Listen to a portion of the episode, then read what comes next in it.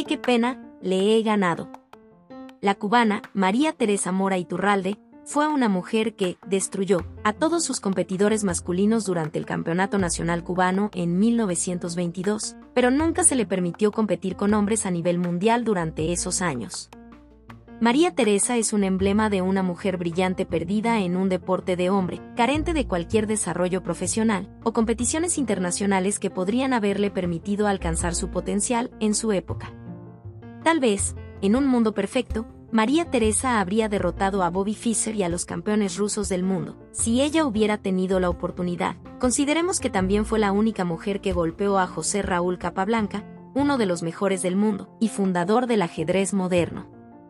En 1917 American Chess Bulletin publicó un artículo titulado La Habana tiene otro prodigio, y en 1922 superó todas las expectativas, convirtiéndose en la única mujer que compite y gana el campeonato cubano.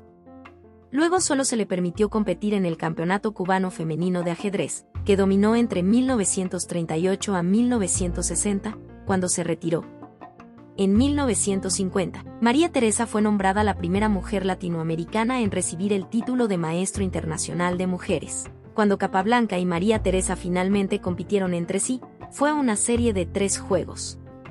Ella ganó dos y tuvo un empate para el tercer partido.